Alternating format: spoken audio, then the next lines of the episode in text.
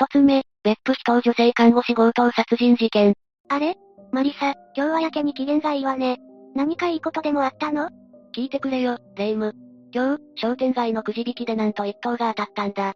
ええすごいじゃない。一等の景品は何だったの？温泉の宿泊券だ。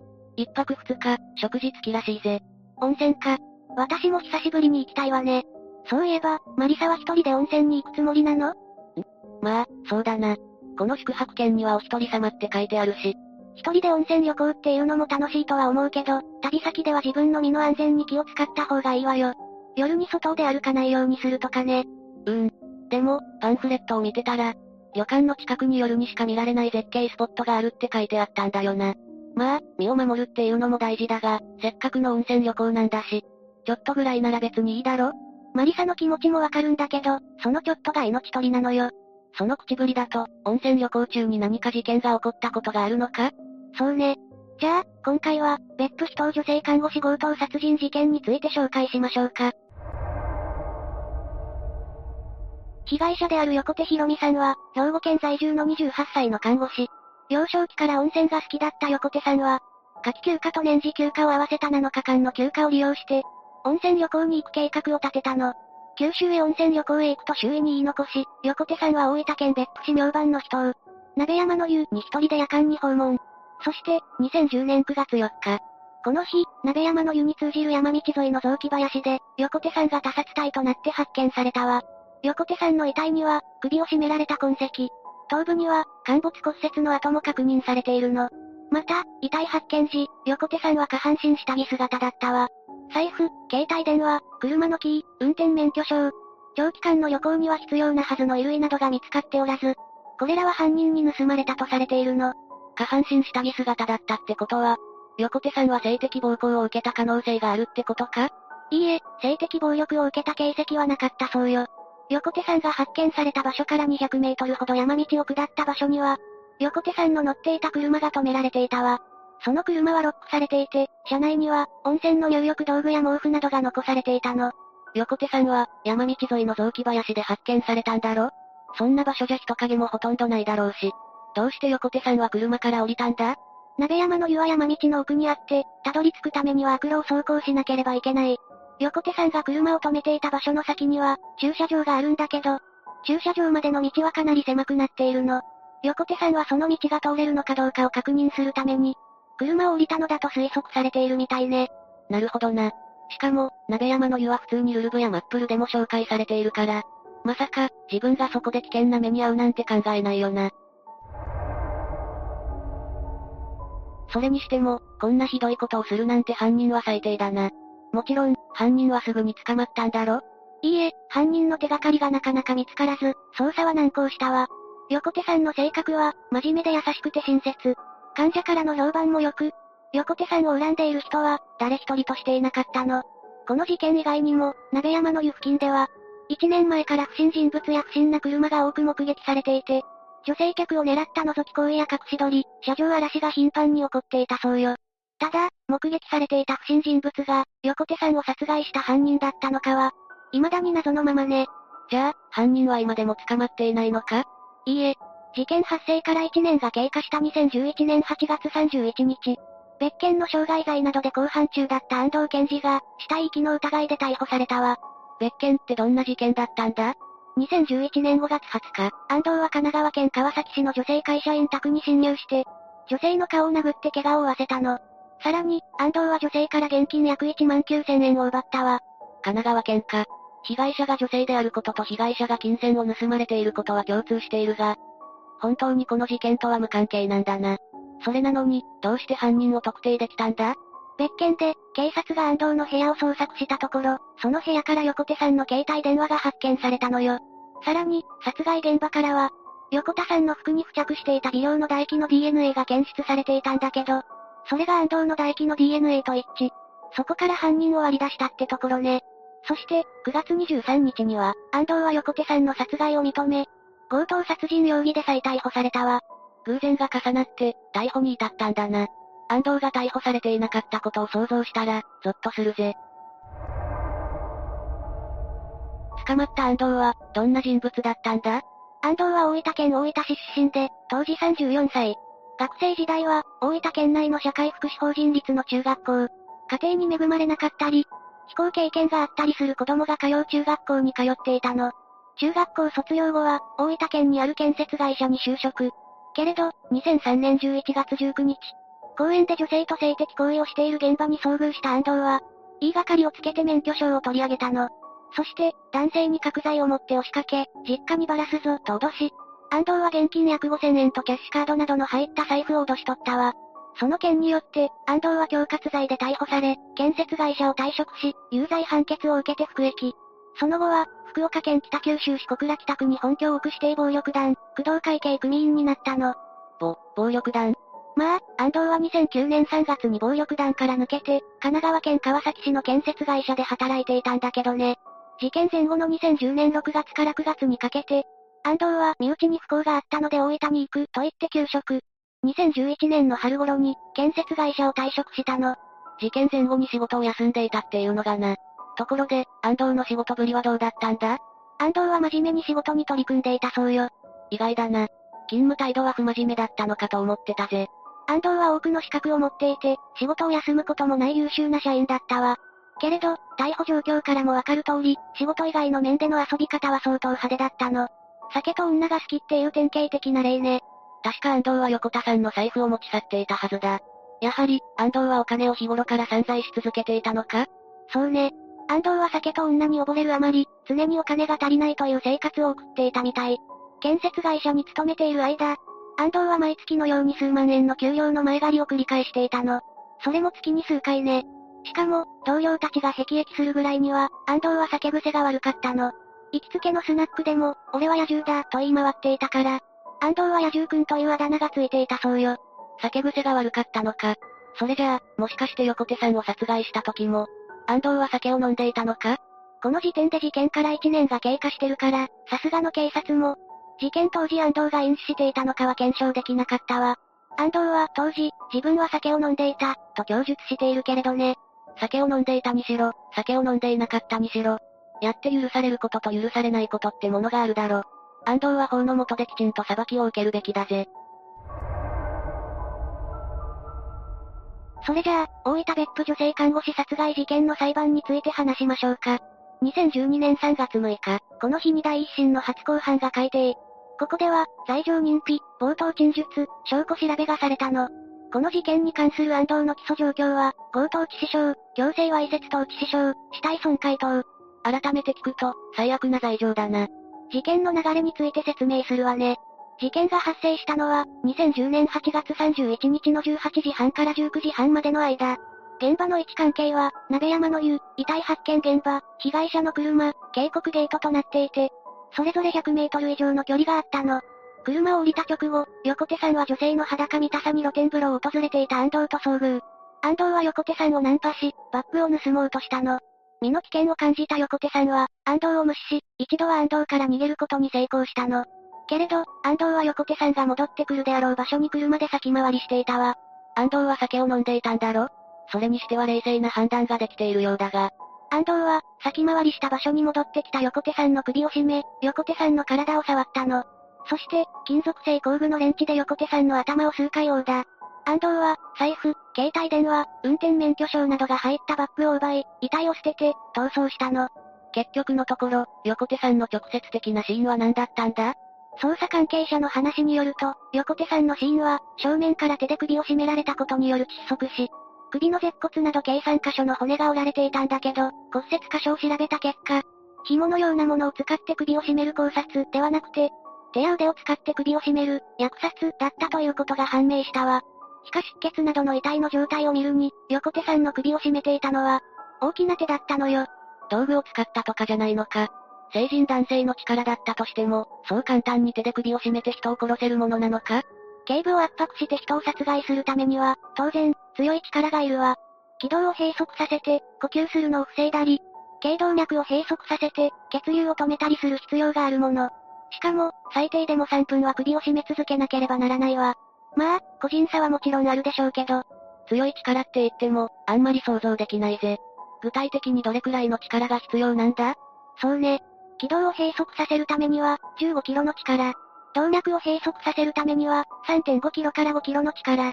静脈を閉塞させるためには、2キロから3キロの力が必要ね。しかも、人間だけの力の場合、動作の種類によって、込められる力の大きさは当然異なるわ。これは、対象に作用できる視床面積が異なるから起こる現象よ。ちなみに、首を絞めるという動作で作用できる視床面積は、よくても50%といったところね。うん。相当の殺意がないと、こんなことはできないよな。安藤は自分の罪を全て認めたのか？いいえ。安藤は、金品強奪の意図はあったが、当初からの殺意はなく、わいせつの意図もなかった。と、基礎事実の一部を否認したの。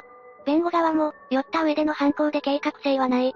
責任能力も著しく低下していた、と。安藤の上場借用を求めたわ。計画性はない？金属製工具のレンチを事前に用意していた時点で、ありえない話だな。そうね。横手さんを殺害した8月31日の直後に、安藤は滞納中の携帯電話の料金を支払い、9月1日には、通話サービスが再開した携帯電話を普通に使用していたの。横手さんから奪った約39,240円のお金を使ってね。横手さんの殺害状況、盗難行為、その後の行動からも、安藤には、金品強奪の意図も、当初からの殺意もあったことは明らかだったわ。横手さんの母親も、犯人には死刑を求めますと話しているの。被害者の遺族にとっては、何も関係のない娘の命が身勝手な理由で奪われたんだもんな。犯人に死刑を求めるのも無理はないぜ。そして、初公判が行われた翌日の3月7日。この日、第一審の第二公判が改定されたわ。ここでは、証拠調べ、被告人質問が行われたの。検察側は、安藤が横手さんを襲った時の状況について細かく追及。けれど、追及中に安藤はだんだんと苛立ちを見せ始めたの。そして、検察官に対して声を荒げ、突然、座ったまま証言台を両手で前に突き倒し、安藤は3人の警官に抑えられたわ。裁判は一旦休廷となり、約40分後に再開。けれど、とても裁判が続けられる状況ではなく、すぐに中止となったわ。逆ギレしたのか。その翌日の3月8日に、第3回公判が改定され、被告人質問、論告休憩、遺族の意見陳述、最終弁論、被告の最終陳述が行われたの。前日に安藤が暴れたこともあり、この日は安藤の周りを通常よりも2人多い5人の警官が取り囲み、証言台の前に別の台を設置し、証言台を倒さないように対策がされていたわ。弁護士が証言台を倒した理由について尋ねたところ、検事にしつこい質問とか同じような質問を何回もされて分かってもらえないような感じがあった。と安藤は説明したの。検察官や裁判官が、2011年5月20日の事件で逮捕された際に、横手さんを殺害した事件のことを白状しなかったのかと安藤に追及。安藤は、DNA の一致により、横手さんを殺害した犯人が自分だということがバレて、言い逃れができなくなり、川崎署の刑事に別府で人を殺したと話した、と供述したわ。そして、横手さんを殺害したことが露見する前に、自首を考えたことはあったのかと尋ねられると、安藤は、怖くて自首を考えなかった、と答えたの。一番怖かったのは横手さんだっただろうに。検察側は、安藤に対して極めて悪質で、一生をかけて罪を償うべきだ。として、無期懲役を求刑。そして、3月14日の第4公判にて、大分地裁は、被告に対して休刑通りの無期懲役を言い渡したんだ。当然の判決だな。たとえ、一生をもってしても償えない罪だぜ。控訴審は改定されたのかいいえ。控訴期限だった3月29日午前0時まで、弁護側も検察側も控訴することはなく、安藤の無期懲役の刑が確定したの。14日の時点で、刑の軽減を求めた弁護士の主張は、被告は自分の行動を振り返り、反省することができていない。繰り返し粗暴な犯罪に及んでおり、再犯の恐れが高いとされ、退けられていたからね。まあ、控訴したところで、結果は同じだろう。安藤の犯行はあまりにも自己中心的で、上場借用の余地はないからな。ちなみに、この事件は裁判員裁判で全面可視化が行われた初めての事件なの。裁判員裁判対象事件における、検察官の取り調べの全過程が全て録音録画されていること。そして、その過程が社会に知れ渡るように、情報の提供が行われたこと。この二つの条件は、この事件以前では認められていなかったのよね。そうだったのか？全面可視化。昔は当たり前じゃなかったんだな。そういえば、今でも鍋山の湯は利用されているのか？ええ。事件後は一時期立ち入り禁止になっていたけれど、現在では、防犯設備などを設置して、利用再開したそうよ。ただ、女性一人のみでの利用や、夜の利用は禁止されているみたいね。本来ならば娯楽のはずの温泉施設での事件か。再び同じような事件が起こらないといいな。霊夢、温泉の件だが、夜に絶景スポットに向かうのはやめることにしたぜ。考えてみたけどやはり危険だしな。そうね。でも、一人で温泉旅行に行くこと自体を止めているわけじゃないわよ。二つ目、裁判員が吐き気を催した事件。どうした？浮かない顔をしているな。知り合いが裁判員になったんだぜ。へえ。その話を聞いたら、自分が裁判員として呼び出されたらと思うと憂鬱になるぜ。どうして？知り合いは窃盗事件の裁判の裁判員だけど、殺人事件の裁判員として呼び出される可能性を考えると、憂鬱だぜ。そうね。法廷では証拠品の提示もあるから、それも見ないといけないわ。窃盗事件なら盗品とか、窃盗のために使った道具とかだけど、殺人事件なら現場の写真とか、死体の写真とか、凶器の写真とか、そんなもの証拠品ですなんて見せられたら、正気でいられるかわからないぜ。その心配はもっともだわ。人が人を裁くことの難しさにも直面するだろうし。判決が人の人生を左右してしまう。その決断は難しいわね。今回は裁判員裁判の事例を話そうと思うわ。では、今回は日本の裁判員制度から話をしていくわ。おたまにニュースとかで見る裁判員裁判のことだな。うん。今回話す事件は裁判員裁判が絡んでくるから、さらっと話をするわ。本当にさらっと話せよ。いちいちうるさいんじゃ。黙って話を聞け生首まんじゅう。やべ切れた。さて話を続けるわよ。おうよろしく頼むぜ。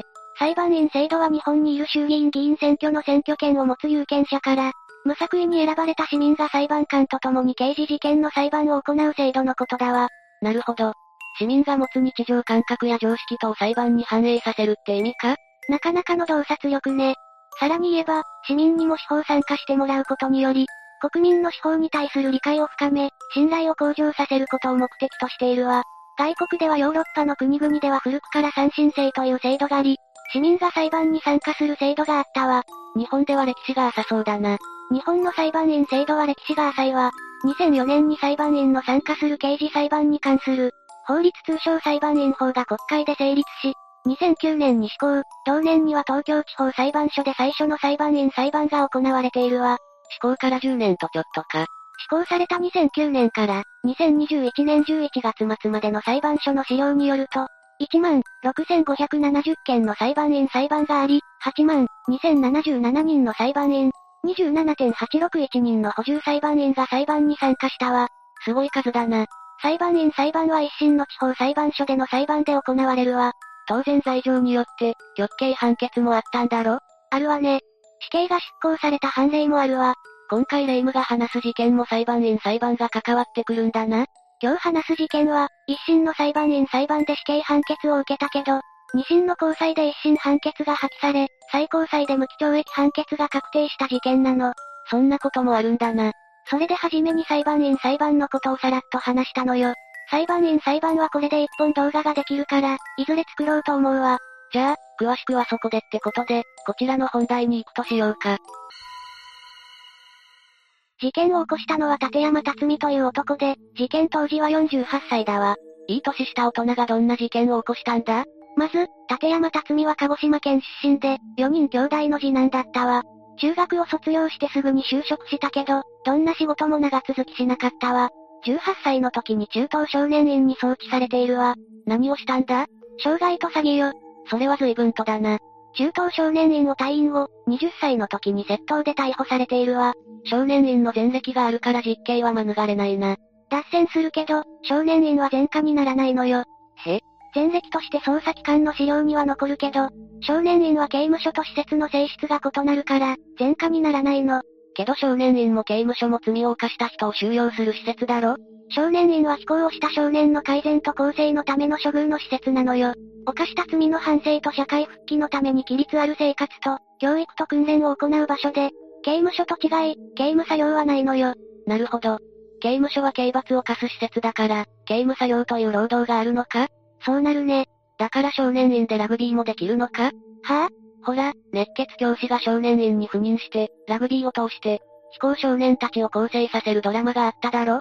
そういえば、人気漫才コンビもラグビーを始めたのはその、ドラマの前作の影響だとネタで言っていたわね。崩壊しつつある高校に赴任した熱血教師がラグビーを通して生徒たちと交流し、花園で優勝するのは視聴者も感動して泣いたと思うわ。俺はこれからお前たちを殴るの名台詞が印象的だぜ。その前の例え価値が見えていても、手を抜くのは相手に対して無礼だ。と、勝ったはずなのに、叱責され叩かれる相手校の選手たち。霊夢も知っているな。熱血教師役もいいけど、熱血スニーカー刑事役も良かったわね。熱く語り合うか？これ以上熱く語ると年齢バレバレになるわよ。さ、本題に話を戻そう。で、窃盗で逮捕されてからどうなるんだ？判決は懲役1年、執行猶予3年だわ。前歴があっても初犯だから、執行猶予がついたのか。そうかもしれないね。しかし、23歳の時にまた犯罪を犯すわ。実刑は確実だな。何をしたんだ？強盗と強姦。次は派手に行ったな。駐車場で車に乗り込もうとした女性を押し込んで、自分の部屋に連れて行って強姦、現金2万3300円と通帳、カードを奪うわ。判決は懲役7年の実刑判決を受け、九州の刑務所で服役するわ。転落人生の始まりか？出所後、立山辰巳は33歳の時に結婚して子供も生まれるわ。まっとうな人生を歩もうとしたのか？普通なら刑務所は嫌だ、まっとうに生きようと思うわよ。この時の居住地は千葉県内の県営住宅だわ。近所では夫婦で自治会の役員をするなど、評判は良かったわ。このまままっとうに生きれば、何事もなく生きていけたんだろうな。そう思うけどね。2002年に神奈川県海老名市で22歳の看護師の女性を殴り、全治3週間の怪我を負わせ、さらに現金6万円とキャッシュカードを奪うわ。強盗傷害罪だな。7年の実刑判決を受けるわ。そして、妻とも離婚してしまうの。家族を失うのは辛いな。そして、出所すると事件を起こすことになるわ。2009年9月1日に立山辰巳は北海道の刑務所を出所するわ。前回の事件が2002年だから、ほぼ満期までお勤めしたわけか。7年の刑務所暮らしの作業報奨金など46万円を持って上京するわ。これだけあれば生活再建もできるな。それで生活再建できました。で終われば動画にすることはないわよ。わかっているぜ。それでもまっとうに生きようとしたんじゃないのか？そうは問屋が下ろさないのよ。そうだろうね。で、上京後の生活はどうだったんだ？上京後はネカフェやサウナに寝泊まりしていたんだけど、9月4日にキャバクラで15万円散財し、所持金が一気に減るわ。ああ金があるとついついだけどな。生活に困窮し、空き巣を始めるわ。それなら働けと言いたいが。起訴されていない分もあるみたいだけど、立山辰巳を取材した記事によれば、18万円ほど盗んだそうよ。懲りていない証拠だな。さて気合を入れて、ここから裁判所の資料を見ながら、一気に犯罪を羅列していくわよ。ちょ、ちょっと待て。何？気合を入れてってなんだ？まあ聞きなさいよ。引用は2011年6月30日宣告の裁判所資料よ。こちらも気合を入れて聞くか。1件目、2009年9月16日13時30分過ぎ頃、金品を摂取する目的で千葉県内の住居に侵入。6畳間西側腰高窓の施錠を外して侵入し、現金約4万3000円を投手。住居侵入罪と窃盗罪が成立だな。2件目、2009年10月10日22時30分頃、千葉県内の住居に侵入。3日0時過ぎ頃、住人の女性当時76歳に対し、暴行を加え、両手薬指を結束バンドで固定、さらに暴行を加えた上で、現金1万5000円、キャッシュカード2枚、クレジットカード1枚を強奪。被害者に全治3週間の怪我を負わせる。住居侵入罪と強盗傷害罪だな。3件目、10月6日20時頃、千葉県内の住居に侵入。LED ライト1個時価約2980円相当を投手。住居侵入罪と窃盗罪だな。4件目、10月7日18時40分頃、千葉県内の住居に無施錠の玄関から侵入し、住人の女性当時61歳に暴行を加え、スカーフやタオルで両手両足を緊縛。さらに暴行を加え、現金1万円を強奪。被害者に後遺症を伴う全治8週間の怪我を負わせる。住居侵入罪と強盗傷害罪だな。さらに、19時10分頃、帰宅した娘当時31歳に暴行を加え、被害者が着用していたスパッツで両手首を後ろ手に緊縛、さらに暴行を加え、現金1万6000円、キャッシュカード1枚、クレジットカード3枚、現金561円入った財布時価2万円相当1個、定期券1枚など10点の入ったバッグ時価1よろず7500円相当1個を強奪。やりすぎだぜ。さらに強姦の目的で娘を連れ出し、娘所有の車時価約30万円相当1台を強奪。被害者を同社から脱出することを困難にし、不法に監禁。被害者が暴行と監禁で抵抗できない状態であることに乗じて、強姦に及ぶ。被害者は全治2週間の怪我を負うわ。お腹いっぱいな内容だな。そこだけでも、住居侵入罪、強盗致傷罪、強盗強姦罪、監禁罪、窃盗罪、犯罪の総合商社か ?5 件目は同じ日の午後8時頃、4件目の被害者から強奪したカードを使い、コンビニエンスストアの ATM から現金55万円を投手。実は、被害者はその後に強姦されているんだけど、ならこれは4件目に入るのか？裁判所の資料の罪となるべき事実の項目では、4件目の一連の、犯行と、5件目の ATM からの窃盗は別に扱われているわ。別々の事実として扱ったのか？しかし、これで窃盗罪だな。6件目は2009年10月20日の夜から21日の未明にかけて、千葉県内のマンションに侵入。住人の女子大生当時21歳宅にベランダの吐き出し窓から施錠を外して侵入。21日10時16分頃帰宅した女性に対して、室内にあった包丁を突きつけ、両手首をストッキングで緊縛し、現金5000円、キャッシュカード2枚、クレジットカード2枚を強奪。さらに被害者の左胸部を3回突き刺し、左胸部損傷による出血性ショックにて死亡させて殺害。ついに行くところまで行ったか。7件目は同日13時26分頃、ATM コーナーにて女子大生宅で、強奪したキャッシュカード1枚を用いて現金2万円を摂取。続いてもう1枚のキャッシュカードと、クレジットカードを使用して現金を摂取しようとしたけど、暗証番号が一致せずに諦めるわ。まあ、世の中なんでもうまくいかないよな。8件目は同日13時38分頃、今度はコンビニエンスストアの ATM で、女子大生名義のクレジットカードから現金を引き出そうとするけど、暗証番号が一致せずに諦めるわ。これで諦めるのか ?9 件目は午後2時11分頃から15分にかけて、今度は、違うコンビニエンスストアの ATM でも試すわ。2度あることは3度ある。今度は女子大生名義のキャッシュカード2枚を使うけど、残高不足でお金は引き出せなかったわ。金引き出しすぎだろ。10件目、さらに犯行を隠すため、もう一度女子大生の部屋に戻ると、放置した遺体の周辺の衣類にライターで火を放つわ。さっきも言ったがお腹いっぱいな内容だな。火は同室内の床、壁、天井に燃え移り、遺体も焼損させたわ。6件目から10件目が松戸女子大生殺害放火事件と呼ばれるものだな。そうよ。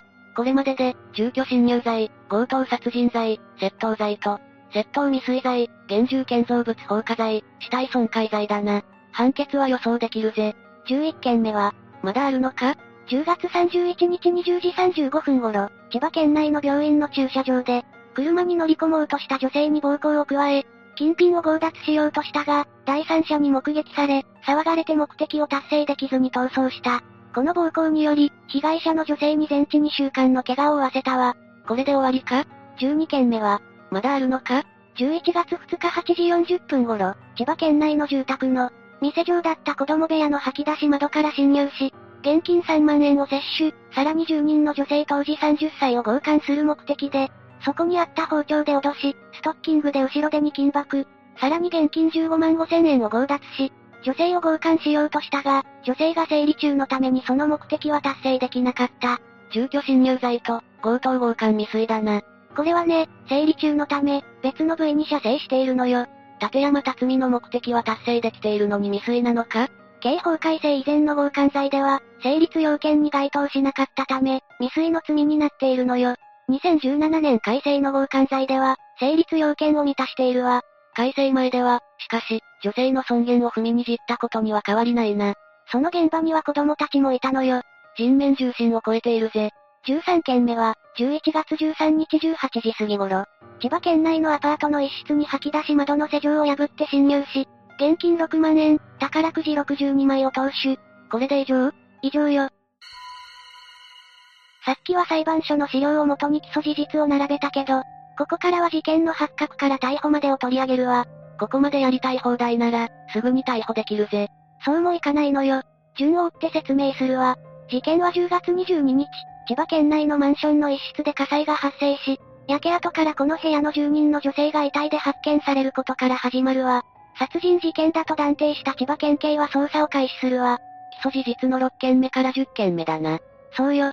千葉県警は ATM から被害者のカードで現金2万円を引き出されることをつかみ、その時の防犯カメラの画像を公開し、情報提供を呼びかけるわ。それならすぐに情報が集まるんじゃないか？そう。事件は意外な形で収束したわ。捜査線上に立山辰巳が浮かび、逮捕となるわ。ついに逮捕、事件の真相が見えてくるな。別の事件で逮捕されていた立山辰美が逮捕されるわ。こういうのもなんだが、どうしたの？ここまでやりたい放題の男が逮捕されました。反省しました。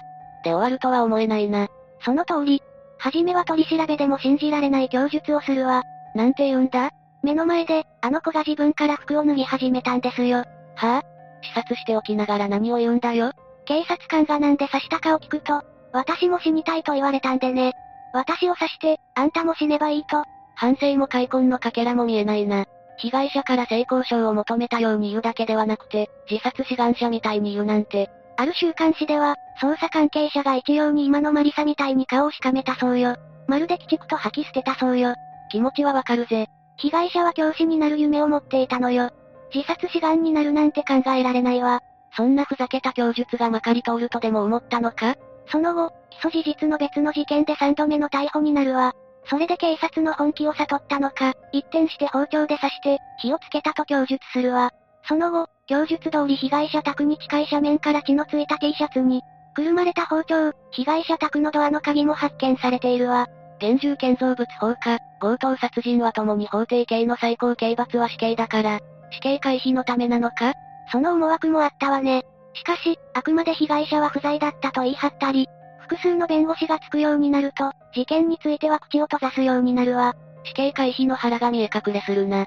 刑務所を出所した後の自分の境遇を持ち出して同情を誘うかのような供述もするわ。刑務所の作業報奨金をキャバクラで散財した男が何を言うんだ？さらにこの女子大生の事件は物証が乏しくて捜査本部も頭を抱えたそうよ。なんとなくわかるぜ。火災だから、消防の放水で指紋や足跡があっても流されているだろうし、強姦されていても、焼けてしまった遺体から犯人の体液が検出されるのは難しいだろう。逃げ切れないと踏んで、死刑回避の作戦に出たんだろうな。反省や開墾よりも、死刑回避のために死人に口なしとばかりに。取り調べでなぜ刺したのたかと聞かれた立山辰美は、奪ったキャッシュカードの暗証番号を聞き出すために、刃物で脅したと認めているわ。さらに、ちょっと切りつけたら暴れ出して、揉み合っているうちに刺してしまったと。不可抗力だった的な内容の供述もしているわ。ちょっと待て。基礎事実では、両手首をストッキングで緊縛したんだろ？一部報道ではストッキングで猿靴輪をかまされていたとも言うわ。そんな状態の被害者が暴れる？ありえないだろ。捜査関係者もこの話は作り話ではないかと見ているそうよ。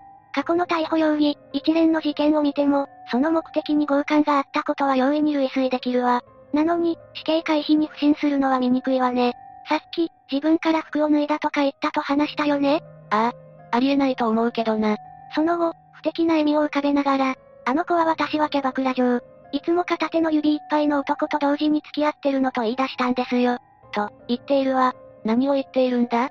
そして、立山辰美は逮捕直前までキャバクラで遊んでいた。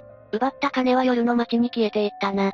取り調べのやりとりの中で、立山辰美から謝罪の言葉を聞くことはなかったそうよ。許せないな。しかもキャバクラ嬢なんて、ひどい言い方するもんだ。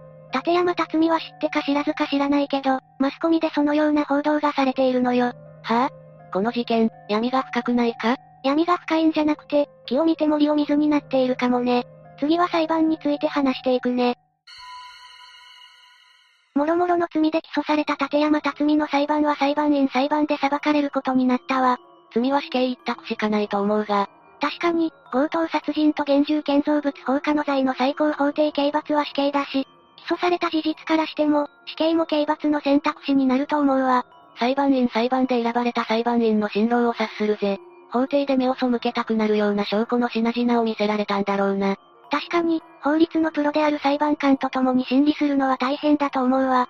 2011年6月30日、千葉地方裁判所の裁判員裁判は、立山辰巳に判決を下すわ。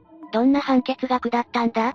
判決理由の中で、被告人が出所してから2ヶ月という短期間の間に、強盗殺人、現住建造物放火を含む強盗致傷や強盗強姦、同未遂罪など13件の犯行に及んだ責任に追及して、強盗殺人、現住建造物放火等の事件は殺害対応が冷酷非常であり、その結果は重大である。同様に、強盗致傷、強盗強姦などの事件が悪質で重大であること、前科があるの短期間の犯罪の反復類行政現れた被告人の反社会性が顕著であり、被告が真に反省しているとは評価できない、としているわ。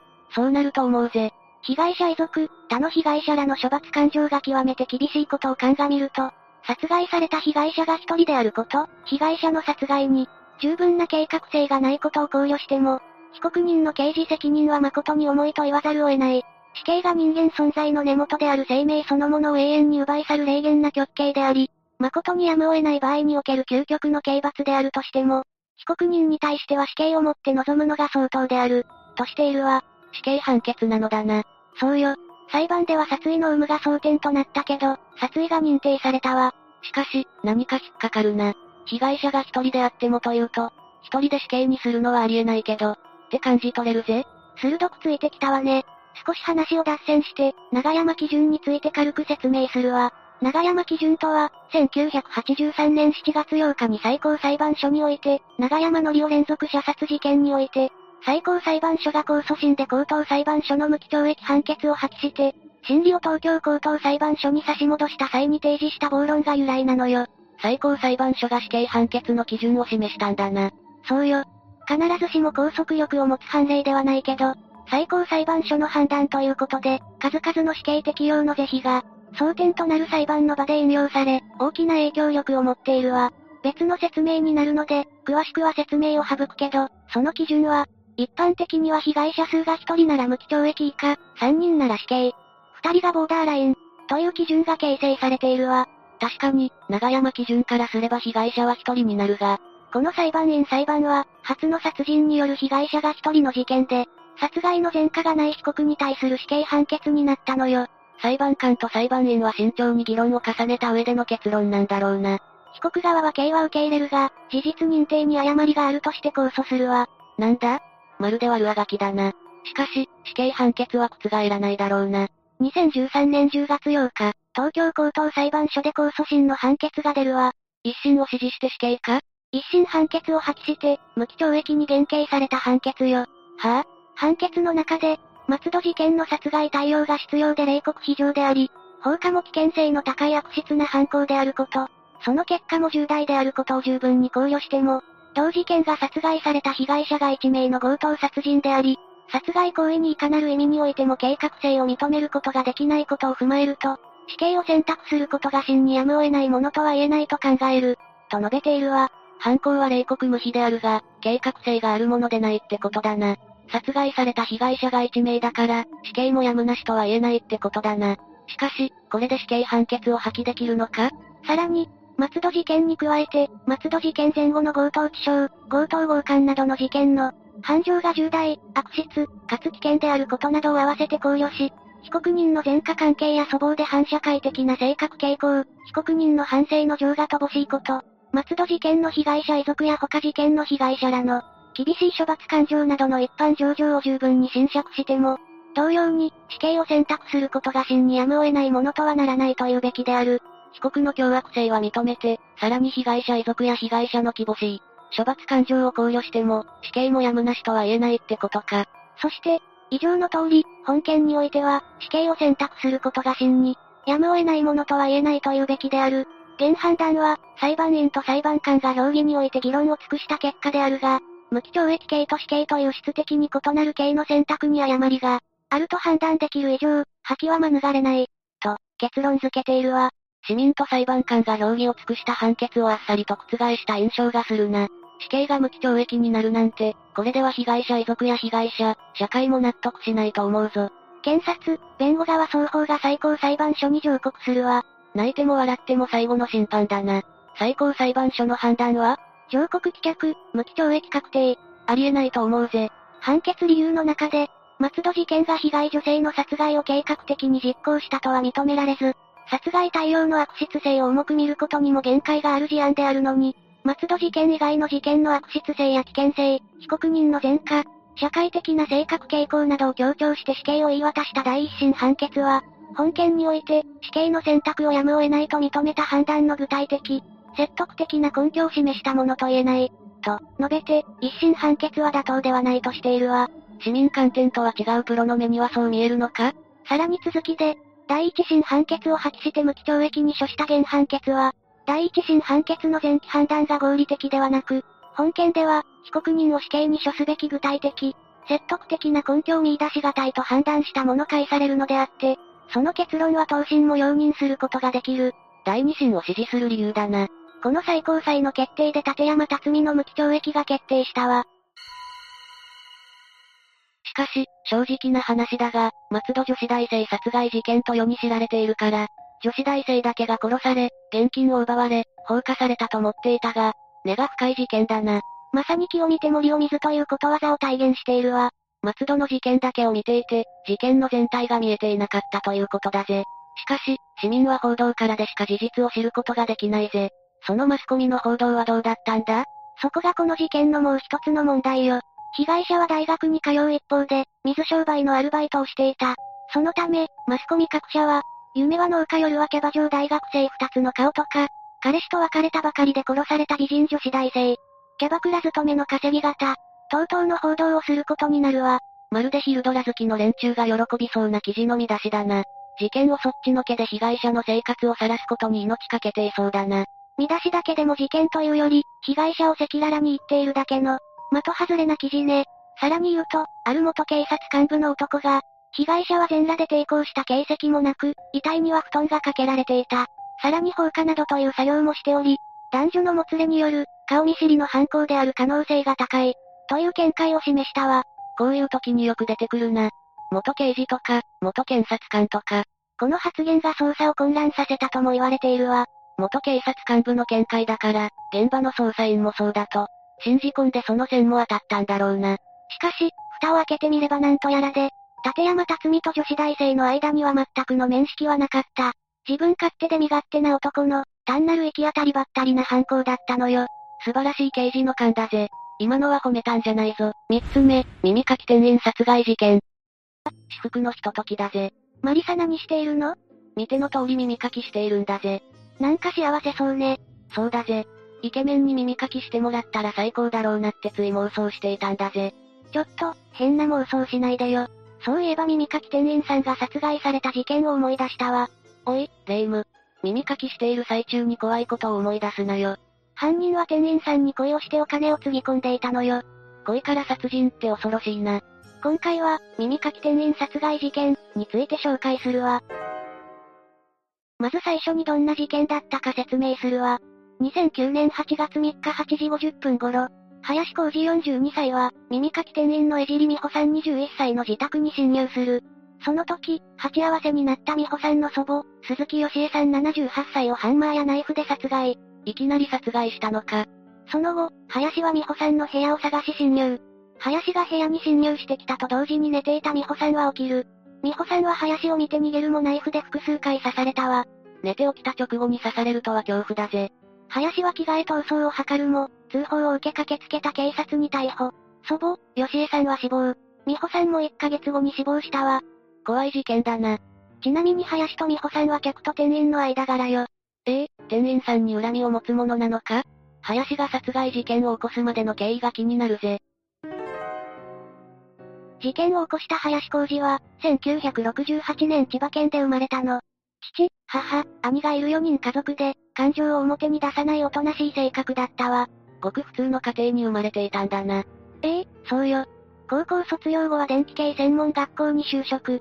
電気設計の仕事をしており給料も良かったわ。逮捕時は主任をしていたの。難しい仕事についていたんだな。主任になるってことは勤務態度も真面目だったんだな。ええ会社の同僚や上司も真面目だと言っていたわ。派手なことや趣味にも興味はなく、給料のほとんどを貯金に回していたの。28歳で家を出て一人暮らしをしてからも、性格が変わることはなかったわ。倹約家だったのか。実家を出てからは年に一回正月に帰省するくらい。ずっと仕事一筋だったの。それに転職することもなく同じ会社に勤めていたのよ。仕事熱心でいい人ってイメージだな。コツコツ貯金していたのも真面目さが出ているぜ。美穂さんと出会う頃には、貯金額は1000万円を超えていたのよ。1000万円、すごいぜ。ところが、恋愛経験はほとんどなかったわ。女性に興味がなかったとか？違うのよ。林は26歳の時に膠原病を発症したの。再発の恐れもあったわ。病気がきっかけで結婚は諦めたらしいのよ。そうだったのか。恋愛しない理由もきちんとあったんだな。ところが美穂さんと出会い林の人生は一変するわ。恋愛も趣味も持たない林に転機が訪れるの。2008年2月末頃、41歳になった林は秋葉原に来ていたわ。その時、インターネットで見つけた、耳かき専門店、を見かける。林は気になって入っていったわ。林は偽名の吉川を名乗り来店。この時に林を接客した女性こそが美穂さんよ。なるほどな。耳かき店に入ったのが出会いだったのか。美穂さんは話し上手で和服の着物がよく似合う美人。癒し系の優しい性格よ。店では、マリナ、という源氏名で働いていたわ。美人で優しいって惚れてしまうよな。林を担当した頃、美穂さんは働き始めて1ヶ月くらいだったわ。まだ新人だったんだな。美穂さんはお客さんに優しく、話し上手。林は美穂さんに惚れてしまったの。美穂さんに出会ったことで、倹約家だった林も変わっていくわ。林は耳かき専門店を気に入り、土日になると必ず通うようになったの。お店は耳かき専門店だけど他にもサービスがあったのよ。他にもサービスしてくれるのか？ええ耳かきが終わると肩のマッサージとお茶のおもてなしがあったわ。最高じゃねえか。でも値段もそれなりにしそうだな。コースは30分3200円よ。延長料金は3700円で指名料は500円だわ。30分3200円なら普通だな。そうね。一番高いコースで、120分1万3000円よ。120分間も耳かきするのか？いえ、耳かきが終わった後の時間は自由よ。肩を揉んでもらったり手を揉んでもらったり会話を楽しむこともできる。林はこのシステムを気に入っていたわ。林が買ってきたお菓子を美穂さんと食べたり、たわいもない話をして楽しんでいたの。DVD を鑑賞することもあったわ。まるで女性とデートしている気分になれるんだな。そうなの。女性経験が少ない林にとっては、新鮮な世界だったわ。林はすっかり魅力的な美穂さんの虜になってしまったの。林は次第に美穂さんとデート気分を味わうためにお金をつぎ込むようになる。完全に恋してしまったんだな。初来店から3ヶ月後、林はコース時間も伸ばしていったわ。最初は1時間程度だった利用が、2時間、3時間と増えていったの。金銭感覚が狂ってしまったんだな。林は次第に美穂さんに会いたい衝動を止められなくなり、仕事が終わった金曜日の夜、土曜日、日曜日と通い出したの。3日連続通っていたのか？その通りよ。でも仕事に支障がない日を選んでいたんだな。そうね。仕事熱心な林らしい行動ね。さらに日曜日には8時間も美穂さんと過ごしたのよ。8時間だと？料金がすごそうだぜ。8時間で4万5千円以上よ。もちろん、お金はなくなっていき、店に通い出して林は200万円も使ったのよ。ものすごい大金だな。一種の依存症になってたんじゃないか？そうね、依存症と同じよ。林が美穂さんに依存していた頃、美穂さんは人気ナンバーワン。美穂さんすごいぜ。徐々に美穂さんも林に対して敬語ではなくなり、二人は友達のようになったの。美穂さんは林に、自分の部屋にあるひよこのぬいぐるみに名前をつけて、ともお願いしていたわ。そして林と美穂さんが話し合った結果ひよこのぬいぐるみはピヨ吉と付けられたの。ピヨ吉という名前を知っているのは林と美穂さん二人だけの秘密。二人だけの秘密まで作っていたんだな。ところが林にとってショックな出来事が起きる。それは7月15日、美穂さんの誕生日当日よ。林は有給休暇を取って美穂さんに会いに行ったわ。有給休暇まで使い合いに行くほど好きになっていたんだな。林は誕生日プレゼントとして東京駅でゼリーを買ったの。店の開店は昼の12時からよ。30分前に秋葉原駅に着いていた林は、偶然出勤前の美穂さんに会ったわ。林が声をかけると、美穂さんは待ち伏せされたと思い、早いですねと言い急いで店に向かったの。美穂さん恐怖を感じたんだな。林が店に到着していると扉が少しだけ開いている。林が覗くと美穂さんが店長に、待ち伏せされて嫌な目にあった、と話していたわ。そんなつもりはなかった林は、強いショックを受けたの。初めて美穂さんの本音を聞いてしまったんだな。林は美穂さんへのプレゼントに買ったゼリーを持ちそのまま帰ったわ。その週は土日も行かなかったの。林も相当ショックだったんだな。林はショックを受けてから店には行かなくなったの。ここで林が店へ行くのをやめていればな。でも美穂さんも林を気にかけたのか。7月20日のブログに、突然だけど元気かなピヨ吉、と書いたわ。ピヨ吉という名前を知っているのは林だけ。林は美穂さんが自分のことを気にしていると分かったの。美穂さんも林に対して悪い感情はなかったんだな。それに二人だけの秘密をブログに書かれたら惚れてしまうのもわかるぜ。林はブログが掲載された次の日に来店したわ。美穂さんは今まで通り林と仲良く過ごしたの。林が、昨日のブログは俺宛て？と聞くと、美穂さんは、その通りと答えたわ。林は嬉しくてたまらなかった。そりゃ自分だけ特別扱いされているようで嬉しいぜ。美穂さんは続けて、どうしてこの前は来なかったの？と聞いたの。林が、待ち伏せかと思われたのが嫌だったと言うと美穂さんは、待ち伏せかと思ったと答えたわ。そして過去に待ち伏せされて怖い目にあったことを、美穂さんは林に話したの。美穂さんは、でも今の話を聞いて待ち伏せじゃないって分かった、と言ったわ。こうして誤解が解けた林は、再び美穂さんの元へ通うようになる。2008年11月、美穂さんは同系列だった新宿店でも、掛け持ちで働くようになったわ。すごい働き者だぜ。美穂さんがここまで働く理由は何かあったのか？美穂さんは家の家計を支えていたの。そうだったのか。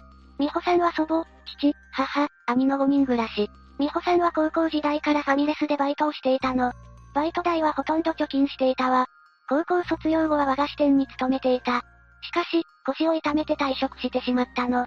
さらに同時期、一家の大黒柱であった父親が、肩を怪我して働けなくなったわ。美穂さんは家計を助けるために、給料のいい耳かき専門店で働くようになったの。働き出したのは2008年1月頃からよ。家族のために一生懸命働いていたんだな。美穂さんは家に入れるお金以外はほとんど貯金していたわ。聞いていて涙が出てきたぜ。美穂さんが新宿店でも働くようになると、林も新宿店に通うようになる。待ち伏せの誤解が取れた林は安心していたわ。それと同時に美穂さんへの思いもどんどん膨れ上がっていく。林も麻痺している状態だったんだな。新宿店でも美穂さんを指名し続け、給料もほとんど使うようになっていったの。生活費は貯金で賄う日々。ここまで来ていても林は美穂さんへの思いを断ち切れずにいたわ。給料のほとんど使うようになっていたのか。のめり込みすぎていくのをやめるという選択ができなかったんだな。林は自分がストーカーだと間違えられるのを恐れていたわ。でも美穂さんのことが好きすぎる林の行動はエスカレートしていく。美穂さんが秋葉原店から新宿店へ行くときは、一緒に行ってもいい？と聞いたの。美穂さんは店のルールでは禁止になっているからと断った。林の狂変ぶりがすごいぜ。美穂さんもだんだんと林を怖いと思うようになっていたわ。美穂さんは店長にも相談。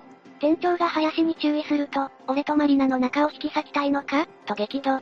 美穂さんの当時の同僚も林についてこう語っているわ。突然泣き出して変わった人だと。林も気持ちが抑えきれない状態になってたんだな。美穂さんに依存しすぎだぜ。会社が長期の休みになる年末。林はなんと12月27日から1月4日まで通い続けたよ。9日連続で通っていたのか。執念がすごいな。林が美穂さんにする要求もどんどん激しくなっていく。一緒にご飯行きたい、外で会いたい。美穂さんも限界が来ていた。でも林はしつこく食事に誘ってきたわ。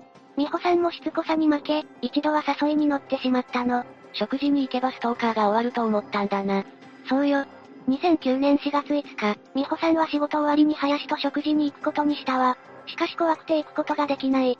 美穂さんは林に、具合が悪くて行けなくなった、とメールを送りキャンセルしたの。行くのは怖いと思うぜ。美穂さんは次第に耐えられなくなり、林を出禁にすることにしたの。林への出禁は店長が伝える予定だったわ。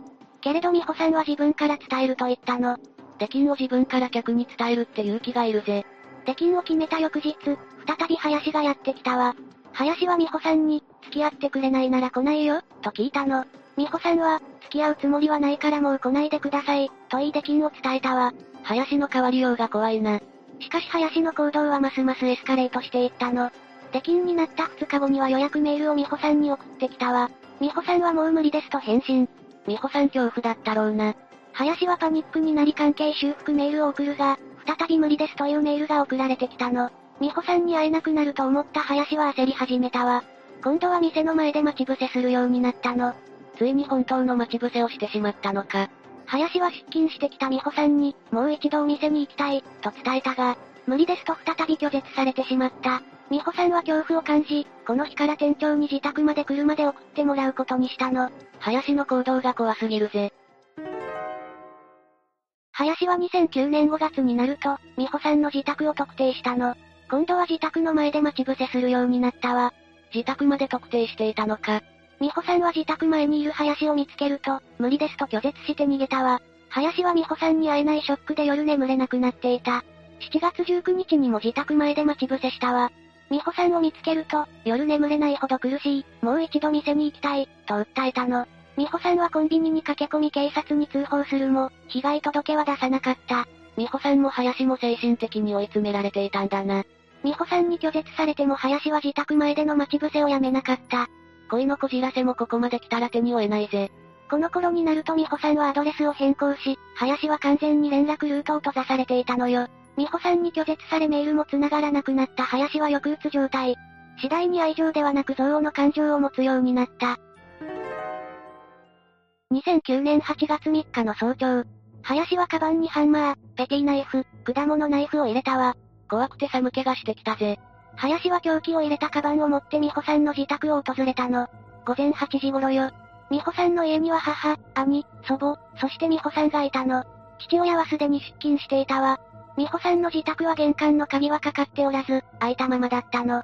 林はドアを開けて侵入。鍵が開いていたのか。林が玄関に入ると祖母の吉江さんが物音に気づき出てきたわ。林は吉江さんに、美穂さんに会わせろ、と言ったの。吉江さんは林の要求を拒否し、さらに大声を上げて助けを求めようとしたわ。すると林は焦り、吉江さんをハンマーで何度も殴り、持ってきた果物ナイフで、顔、頭、首を中心にめった刺し。めった刺しって恐ろしいぜ。林はカバンに入れていたペティナイフを持って美穂さんの部屋を探していく。その頃、美穂さんは何も気づかず眠っていたの。急に部屋に侵入して刺す計画なんて怖すぎるぜ。林は、ついに美穂さんの部屋を見つけた。林が侵入した瞬間、美穂さんは目を覚ましたわ。美穂さんは逃げようとするも林に捕まった。美穂さんはやめてと何度も叫び抵抗するも林は興奮状態。林は、この野郎、と言い美穂さんの首を数回刺したわ。美穂さんへの林の激しい憎悪が伝わってくるな。すごく恐ろしいぜ。美穂さんが刺されている間、美穂さんの母親と兄が異変に気づき見に来たの。林は二人を見つけて刺そうと思ったのか出てきたわ。母と兄は急いで外に出て大声で助けを求めたの。その時にたまたま通りかかった通行人が通報しているわ。震えが止まらないぜ。林は急いで1階に降りて血だらけの手を洗い服を脱いで着替えた。計画的な犯行だったんだな。林は逃げようとしたけれど、駆けつけた警察に取り押さえられ逮捕されたわ。恋の結末が殺人事件になるとはな。刺された吉江さんと美穂さんを思うと心が痛いぜ。残念ながら祖母の吉江さんは即死。だけど美穂さんは生きていたの。美穂さんは自力で廊下まで出てきて力尽きたのよ。美穂さん、痛かっただろうな。美穂さんはすぐに搬送されたわ。奇跡的に一命を取り留めたの。でも顔はむくんでいて、小さい頃に怪我をしてできた傷しか見えない状態。チューブに繋がれていて意識は失ったままだった。そのまま回復することはなく、1ヶ月後の9月7日に亡くなったわ。何としてでも助かって欲しかったぜ。2010年、林は二人の殺人容疑で起訴されたわ。2010年10月25日、第一審が行われ検察側は死刑を求刑したの。裁判員裁判で死刑が求刑されたのは、初めての出来事だったわ。裁判員に選ばれた人も大変だったろうな。裁判員に選ばれた人たちは話し合いを重ねたわ。そして2010年11月1日に、今度は無期懲役が言い渡されたの。決め手となったのは、被告には前科がなく、極刑にするほどの悪質ではないから、という理由だったわ。自分が死刑か無期か決める立場になったら辛いな。裁判員に選ばれた人たちも、正直しんどかった。遺族の話を聞き心が苦しくなった。死刑の重さを初めて感じた、と語っているわ。裁判員に選ばれた人でなければわからない心情だぜ。2010年11月16日、弁護側、検察側による控訴はなく、無期懲役が確定したの。林の無期懲役が確定した後、美穂さんに対するいろんな情報が、ネットや雑誌で飛び交い、家族はさらに苦しめられたわ。美穂さんの家族は精神的に不安定になり、家を手放したの。一度に家族を二人も失ったんだから無理はないぜ。特に美穂さんの母親は、一人で生活ができない状態になっていたの。聞いているだけで辛すぎるな。一方、林の家族も家を手放し、売れるものは全て売り賠償に充てたそうよ。林が残した貯金も全て賠償に充てられたわ。林の恋愛感情で、被害者と加害者両方の家族がバラバラになったんだな。今回の事件を聞いて、恋は毒にもなるって身をもって知ったぜ。四つ目、サンダーバード号事件。最近電車の中で防犯カメラを見かける機会が増えたけど、事件の件数は減っているのかしら？どうだろうな。でもどうしてそんなこと気にしてるんだ？だって、いつまで経っても列車での事件って一向に減らないじゃない？確かに、よくニュースで見かけるよな。それにね、やっぱりいくら電車の中のカメラが増えたとしても、事件はそう簡単に減らないんじゃないかと思っているの。どうしてそう思うんだ？だって、何年経っても駅構内や車内での物騒な事件って、報道されてるじゃない？それにね、ちょっと昔の話だけど、罪のない何人もの若い女性が被害に遭った恐ろしい事件もあるのよ。今回紹介する事件を起こした加害者の名前は、滋賀県湖南市石部南にて解体業を営む上園高光、36歳。上園は両親と妹の4人暮らしで、ごく普通の家庭に育ったの。地元の小中学校を卒業した後、父親の建設業などの手伝いをしていたみたいね。そこまで聞くと、本当に普通の人間って感じにしか聞こえないが、なぜ犯罪を犯してしまったんだ？それが、上園は昔から地元では有名な悪だったみたいで、過去に前科がなんと9件もあるのよ。9、9件もあるのか？どれだけ犯罪を犯せば気が済むんだ？説明していくと、まず1991年に傷害と公務執行妨害、その翌年には暴行、傷害、脅迫、住居侵入、恐喝。ちょっと待て、今の内容聞くだけでも犯罪のオンパレードじゃないか。1996年には覚醒剤取締法違反、毒物及び劇物取締法違反。覚醒剤にまで手を出していたのかよ。いろんな犯罪を犯していて理解が追いつかないぜ。さらにその翌年には強制わいせつ、残りの2件は1999年、2003年にそれぞれ強姦、暴行、条例違反などにより服役している犯罪歴があるのよ。想像以上に犯罪行為を繰り返しているんだな。どうして彼がここまで犯罪を繰り返したのかは、今となっては不明なのよね。それでレイム、この男は列車内で一体どんな事件を起こしたんだ？これからその事件の内容について詳しく解説していくわね。京都府警の調べによると、上園は2006年8月3日、富山駅発大阪駅行きの特急、サンダーバードに乗り込み、何の断りもなく女性が座っている隣の座席に座ったの。何の断りもなくってところが、ちょっと怖いな。上園はその女性に向かって俺はヤクザじゃとか声を出すな。殺すぞなどと脅した挙句、その女性の体を触るなどの犯行に及んだとされているわ。被害者の女性もさぞかし怖かっただろうな。そして午後10時頃、女性は上園によってトイレへ連れて行かれるの。その時、他に乗客はいなかったのか？結構な大人数がいたんだけど、誰も止めることができなかったのよ。どうして誰も止められなかったんだ？女性が泣きながらトイレに連れて行かれる状況に気づいた客もいたんだけど、上園が何を見とるんじゃなどと凄んだために、誰も何もできなかったと言われているわ。確かに、彼は色々犯罪歴があったわけだし、おそらく普通のヤンキーよりは目つきが違ったのかもしれないな。ところでトイレに連れて行かれた女性は、その後どうなったんだ？その後、約30分から40分間、上園により暴行を加えられていたそうよ。なんだよそれそれでもまだ誰も止めなかったのかよ。しかもあろうことか、上園は乗客の中の一人にお前の携帯で取れ、取らないと殺すぞ。と脅しをかけて、自分が暴行を行っている様子を携帯で撮影させたみたいなの。その乗客は言われた通りに撮影したのか？脅しもあって、恐怖を覚えたんだろうね。そうせざるを得なかったみたい。確かに、すごい剣幕で脅されたら恐怖心は強く出るかもしれないけど、その後30分以上はトイレの中にいたんだよな。その間に誰かが携帯か何かで通報するとか、駅員に報告するとかできなかったのかマリサが言いたいことはわかるわ。この騒動は当時ニュースにも取り上げられて、この男の残虐極まりない犯行も驚くべき要素なんだけど、さらに他の乗客は最後まで誰も何もしなかったってところも話題になったわね。さっきレイムはそこそこ乗客はいたと言っていたが、具体的にはどれくらいいたんだ？上園がいた車両は自由席だったんだけど、座席数は1両60弱から70席弱だったみたい。そして犯行が行われた時、40人ほどの乗客が車両内にいたそうよ。ってことは、やっぱりそこそこの混み具合だったというわけだよな。それなのに、どうして誰も助けてくれなかったんだよ。それで結局、上園はどうしたんだ？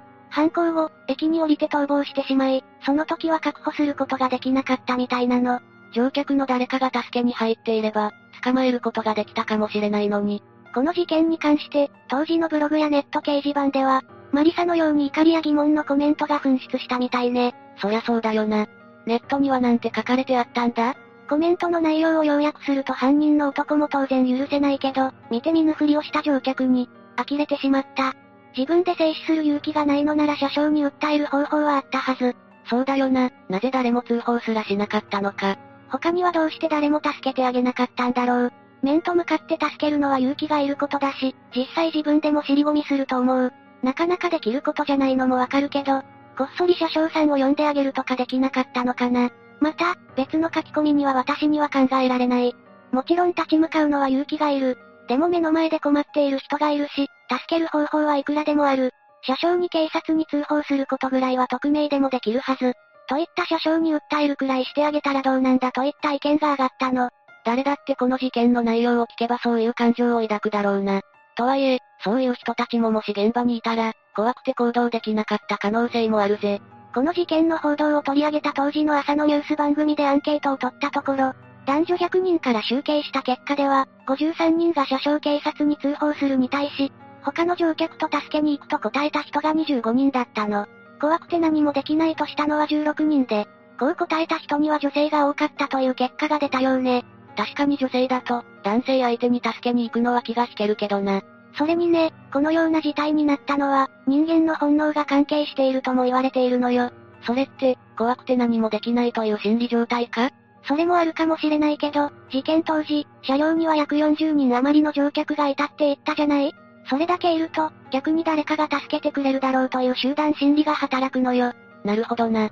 そんな複雑な原因があったんだな。この心理状態を傍観者効果とも言うんだけど、まさにこの時の乗客には、この心理が働いていたと思われるわ。その話を聞くと、私もその現場に居合わせた時、ちゃんと行動できるかがわからなくなってきたな。この事件に対して、ニュース番組に出演していた弁護士は、道徳の問題で、単純にそういう状況になった時にみんなで何とかしましょうよ。という教育をこれまでやっていなかったといったコメントを残していたの。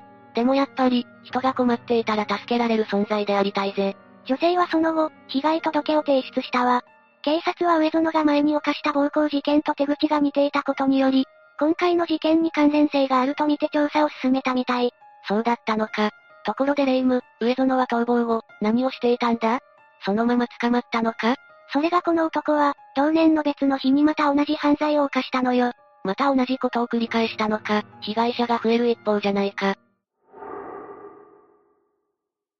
上園は、同年12月21日午後10時半頃、今度は JR 西日本湖西線片田駅発の京都駅行きの普通電車に乗り込み、上園と同じ電車に乗り合わせた、当時27歳の女性に目をつけたわ。その女性はパート勤務をしていて、その帰りだったのかもしれないわね。もちろん彼女と上園には面識なんてなかったわ。この時は、他に乗客はいなかったのか？この時は車掌さんやその女性以外、乗客はいなかったそうなの。上園は彼女の座席から通路を挟んで隣のボックス席へ座って、え服着てるやんと声をかけたわ。急に話しかけられると、それだけで恐怖を感じるよな。その後、前回のサンダーバード号の時みたいに俺はヤクザやと脅しをかけるの。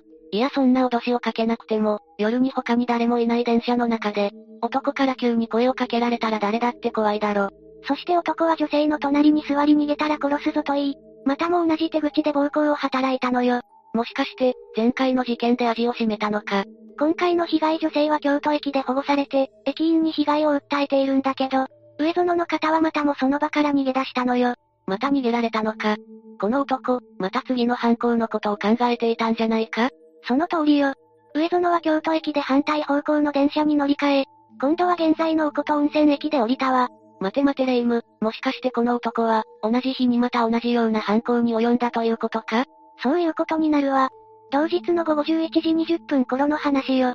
次に上園は、当時20歳の大学生だった女性に目をつけたの。まず上園はその女子大生の足を蹴りつけたんだけど、無視をして立ち去ろうとする彼女に対し、謝っとるやないけなんやなどと言って口論をふっかけたわ。急に足を蹴られて、しかも無視しても突っかかってくるなんて恐怖しか感じないぜ。その後、上園はその女子大生を男子トイレに連れ込んで、暴行したわ。こんな男を逃がしていたら、次から次へと被害者が出てきてしまうぜ。ところで、上園が逮捕されたきっかけは何だったんだ？8月に起こしたサンダーバード事件に関しては、遺留品の DNA 鑑定で上園被告と一致し、警察は証拠を固めたわ。また上園は取り調べに対し、他の客から離れて座っている女性を狙ったと容疑を認めた供述をしたの。そんなにあっさり罪を認めるくらいなら、最初からするなよ。ちなみに上園が逮捕されたのは、2007年の1月17日。これは普通列車での犯行に関する逮捕で、サンダーバード号事件に関する逮捕は同年の2月13日となったわ。サンダーバード号事件の時点で取り押さえていればよかったな。サンダーバード号事件後の2件の事件は手口が似ていると警察が気づいたようで、捜査を進めていったところ、DNA 鑑定を行った。事件現場の遺留物の DNA と上園のものが一致したそうなの。それをもって、4月21日に再逮捕されることになったわ。こんな短期間に3人もの被害者を出していたんだな。これだけ聞くと、この男はもっと余罪がありそうな気がするんだが、他にはもう何も罪はないのか？マリサは勘が鋭いわね。この男には同じような余罪があったのよ。上園は被害者の年齢や犯行日時は曖昧で詳しく、知られていないんだけど、当時17歳か18歳くらいの女性の後をつけていたの。高校生の可能性もあるってことだよな。多分その可能性もあるわね。上園はその女性が家に入る一瞬を狙って、部屋の中まで押し入ろうとしたという事件も起こしているの。怖すぎるだろ。それで、同じように暴行したのか？同居人がいれば避けたみたいだけど、誰もいなければ同じような手口で暴行を行っていたそうね。よくそこまで犯罪を犯す体力があるぜ。今回解説した事件と同じような目にあった被害者はもっと多くいたと推測されるわね。その家に押し入られた被害者は警察には届け出なかったのか？それが、発生したのが閉鎖的な地域だったことが関係していて、事件の被害者たちは誰にも訴えられずにいたそうなの。そうなると、なかなか表沙汰にはなりにくくなってしまうな。他にもわいせつ事件が起きている中、通報できないでいる人がいると思うと耐えられるものじゃないな。今回の事件、かなりの前科持ちという立場で、さらに多くの被害女性を出したわ。その上悪質極まりないということで、判決を下ろす裁判でも、検察側も決して甘い考えは見せなかったのよ。当然、それなりの重い罰は受けるんだよな。検察側が求刑したのは懲役25年、殺人を犯した場合と同程度か、それ以上の重い罰を求刑したの。かなり異例の判断だな。この男が犯した罪は重すぎるぐらいだが。まあこれくらいの罰を受けさせないと、この男はまたやるだろうからね。ただ、一方の弁護側の方は犯行を繰り返した原因が上園には他にあると主張するの。どんな原因があると言うんだ？上園には16歳の頃、交通事故の経験があって、その時の脳挫傷の影響で後遺症が残ったみたいなのよ。その後遺症と今回の事件、何の関係があるんだ？それが、脳に障害が残り性衝動を抑えられなくなるといった症状が残ったらしいの。それは本当なのか？それは本当らしくて、弁護側は上場借用の余地を求めたわ。それでその要求は認められたのか？裁判所は弁護側の要求を考慮し、休刑の25年よりは軽い罪になったけど、それでも罪状にしては重い罪の懲役18年の判決を下したわ。18年でもそこそこ重いが、脳にできた障害はそこまで影響するんだな。上園にできた障害は高次脳機能障害というものなんだけど、この障害を持つと、感情をコントロールできなくなる社会的行動障害を引き起こすこともあるらしいわ。そうだったのか、知らなかったぜ。治療はできないのか？治療を行っても完治率は100%にはならないらしくて、これはどれだけ時間が経ってもずっと残るみたいなの。そんな重い障害があったんだな。脳の障害に関しては仕方ないけど、だからといって犯罪を犯して良いことにはならないわよね。今回の判決は、客観的に見れば妥当だったと思うわ。まあそうだな。当然この刑罰は確定したんだよな。上園は最初、判決を不服として控訴したんだけど第二審で控訴は棄却されて、懲役18年の刑が確定したわ。これだけの罪を犯しておいて、控訴していたんだな。仮に脳に障害が残っていたとしてもやったことは変わらないし、そこは反省して罰を受け入れるべきだぜ。今回の話を聞いていて思ったんだけど、人間の集団心理に関しては日本だけの話じゃないと思うぜ。確かにアメリカのニューヨークでも、夜中に女性が襲われたという事件も起こっているみたいね。その時も女性が大声で叫んだにもかかわらず、近所の住民はほぼ誰も通報しなかったとのことよ。ということは、やっぱりどの国でも集団心理は確実に起こりうるというわけか。そこは人間の残念なところだぜ。そうね。